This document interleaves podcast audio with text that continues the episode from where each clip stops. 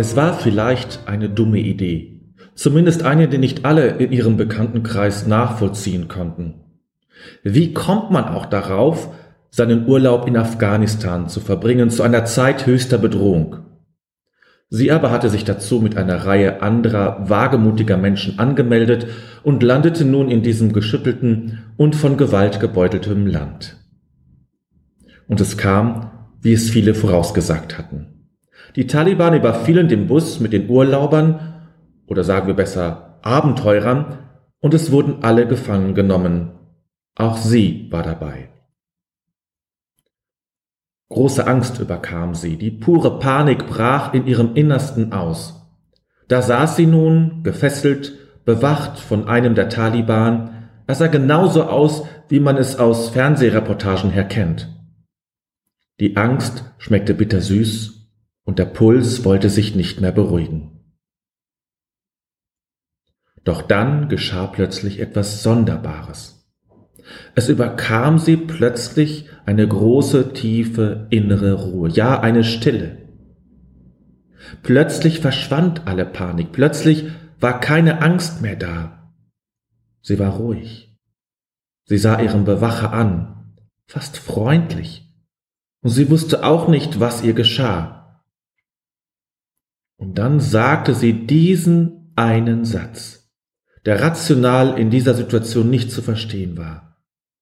Sie sagte ihrem Bewacher mit der Kalaschnikow, You are a good man. Du bist ein guter Mann.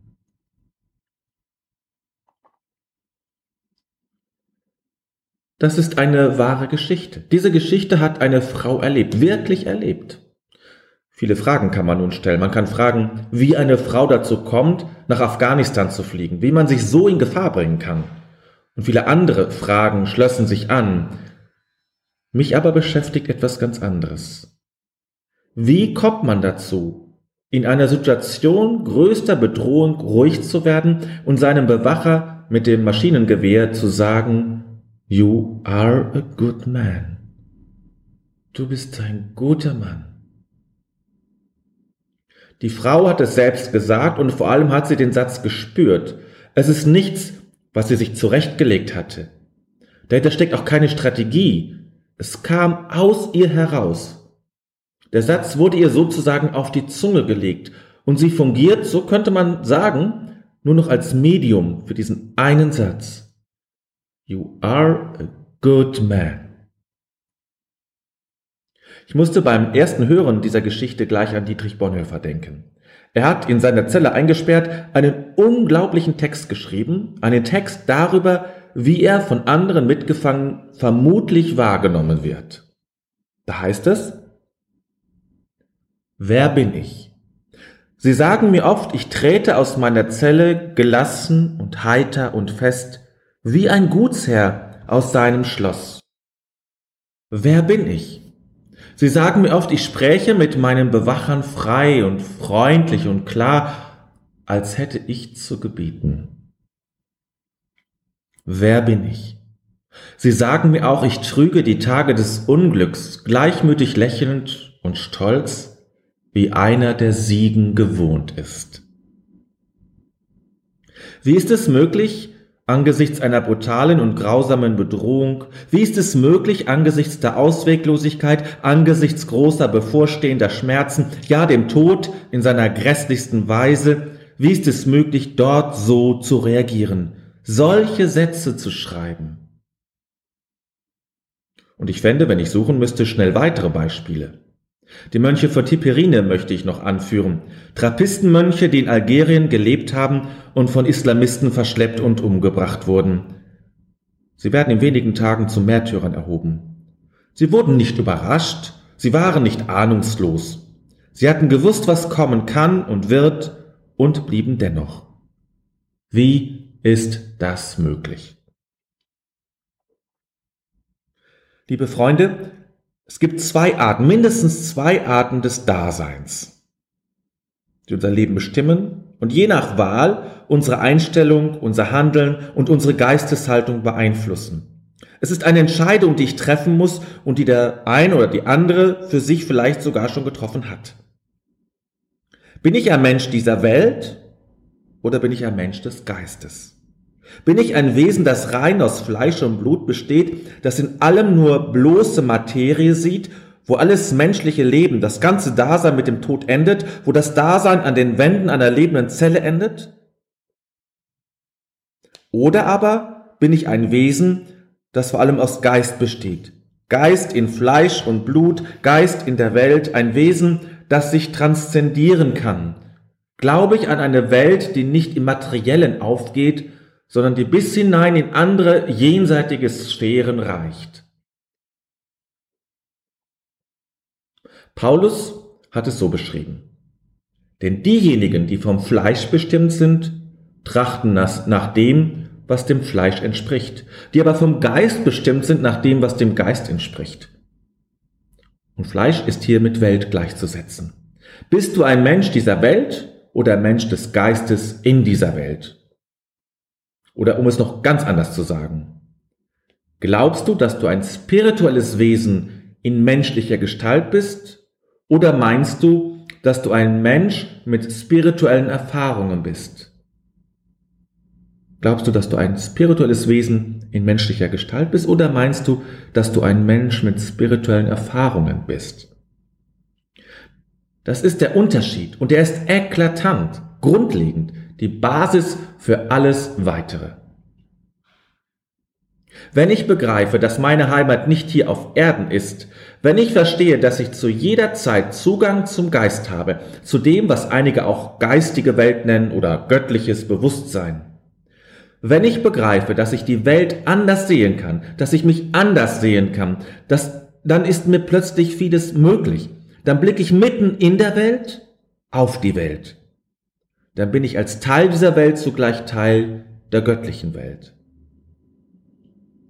Wenn du innerlich auf einem hohen Berg steigst und auf dich und dein Leben blickst, wenn du in die Tiefe in dich hineinhörst, wenn du offen bist für das, was ich dir zeigen will, wenn du den Zusammenfall von Ereignissen nicht nur als Zufall, sondern auch als gewollt erkennen kannst, dann beginnst du Zugang zu bekommen zu diesem Bewusstsein, zu dieser Sphäre des Daseins.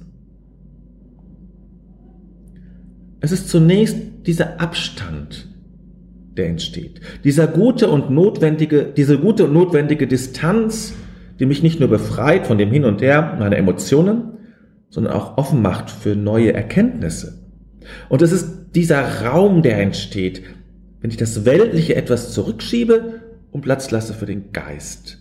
Wenn ich also auf die gern angesprochene Metaebene gehe, auf die Metaphysik, also die Ebene oberhalb der Physis, der Materie. Und wenn es denn eine Welt jenseits der Materie gibt, kann es nur eine Welt des Geistes sein.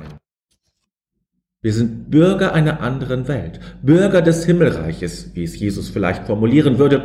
Und dieses Reich ist mitten unter uns und das heißt, dass es immer für uns erreichbar ist. Das Eintauchen ins Wasser bei der Taufe ist ein Sinnbild für unser Eingetauchtsein in das göttliche Bewusstsein.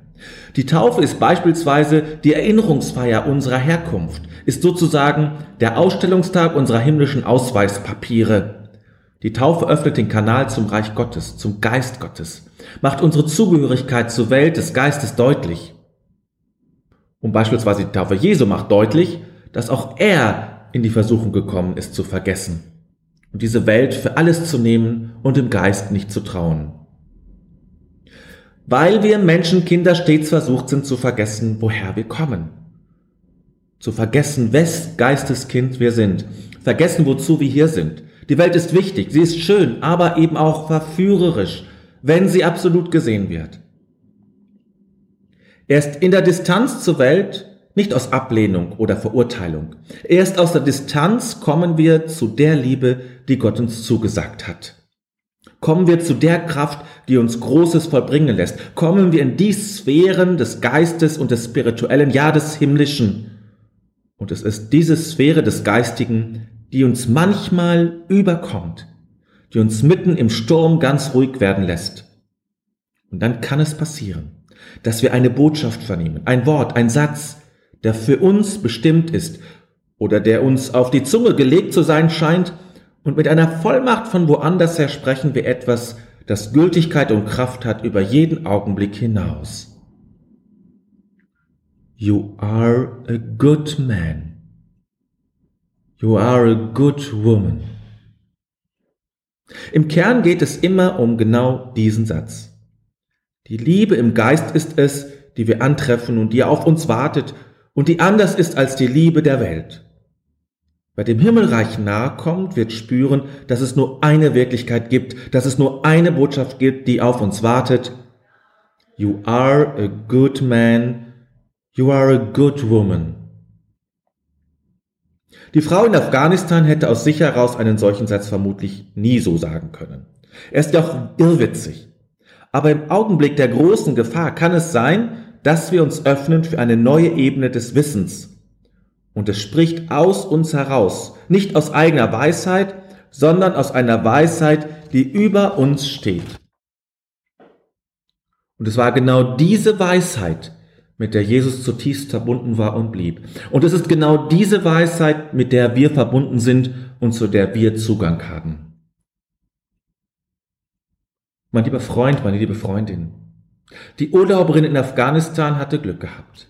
Alle anderen Mitreisenden wurden erschossen Sie aber konnte mit Hilfe ihres Bewachers fliehen und lebt heute in Deutschland, immer noch verblüfft und ein wenig erschrocken über diesen unglaublichen Satz, gesagt in größter Not. Aber dieser Satz steht auch über unser Leben und hoffentlich zugleich in besonderer Weise über dieses neue Jahr. Und wer sich mit dem Himmel verbindet, mit dem Bewusstsein Gottes, der kann vielleicht diese leise Stimme hören, die zu dir spricht. You are a good man. You are a good woman. Das war wieder mal unser Podcast. Wenn dir diese Sendung gefallen hat, dann wäre es ganz wunderbar, wenn du uns bei iTunes fünf Sterne geben würdest. Oder wenn du diesen Podcast teilst. Oder abonnierst. Oder bei Facebook likest und wir freuen uns auch über Kommentare. Wir danken dir und sagen bis bald.